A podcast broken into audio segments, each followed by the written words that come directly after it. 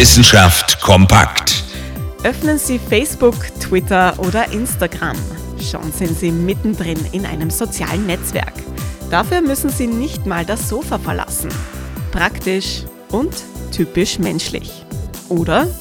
Lange Zeit haben wir Menschen gedacht, komplexe soziale Netzwerke, das können nur wir. Und höchstens vielleicht noch ein paar Schimpansen. Aber tatsächlich sind auch andere Tiere zur Kooperation fähig. Delfine, um genau zu sein.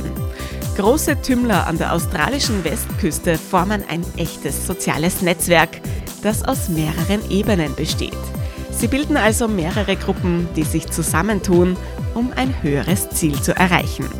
Das höhere Ziel heißt in diesem Fall nicht Klimaschutz oder Schönheitswettbewerb, sondern ein Delfinweibchen zu finden.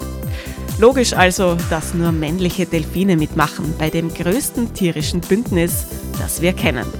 Die Delfine bilden verschiedene Arten von Allianzen, um mit einem Weibchen zusammenzuleben oder ein Weibchen für sich zu gewinnen. Das größte Allianznetzwerk abseits der Menschheit, das bilden die großen Tümmler westlich von Australien. Und das ganz ohne Internet. Da können wir uns ja direkt noch etwas abschauen. Interessante Themen aus Naturwissenschaft und Technik.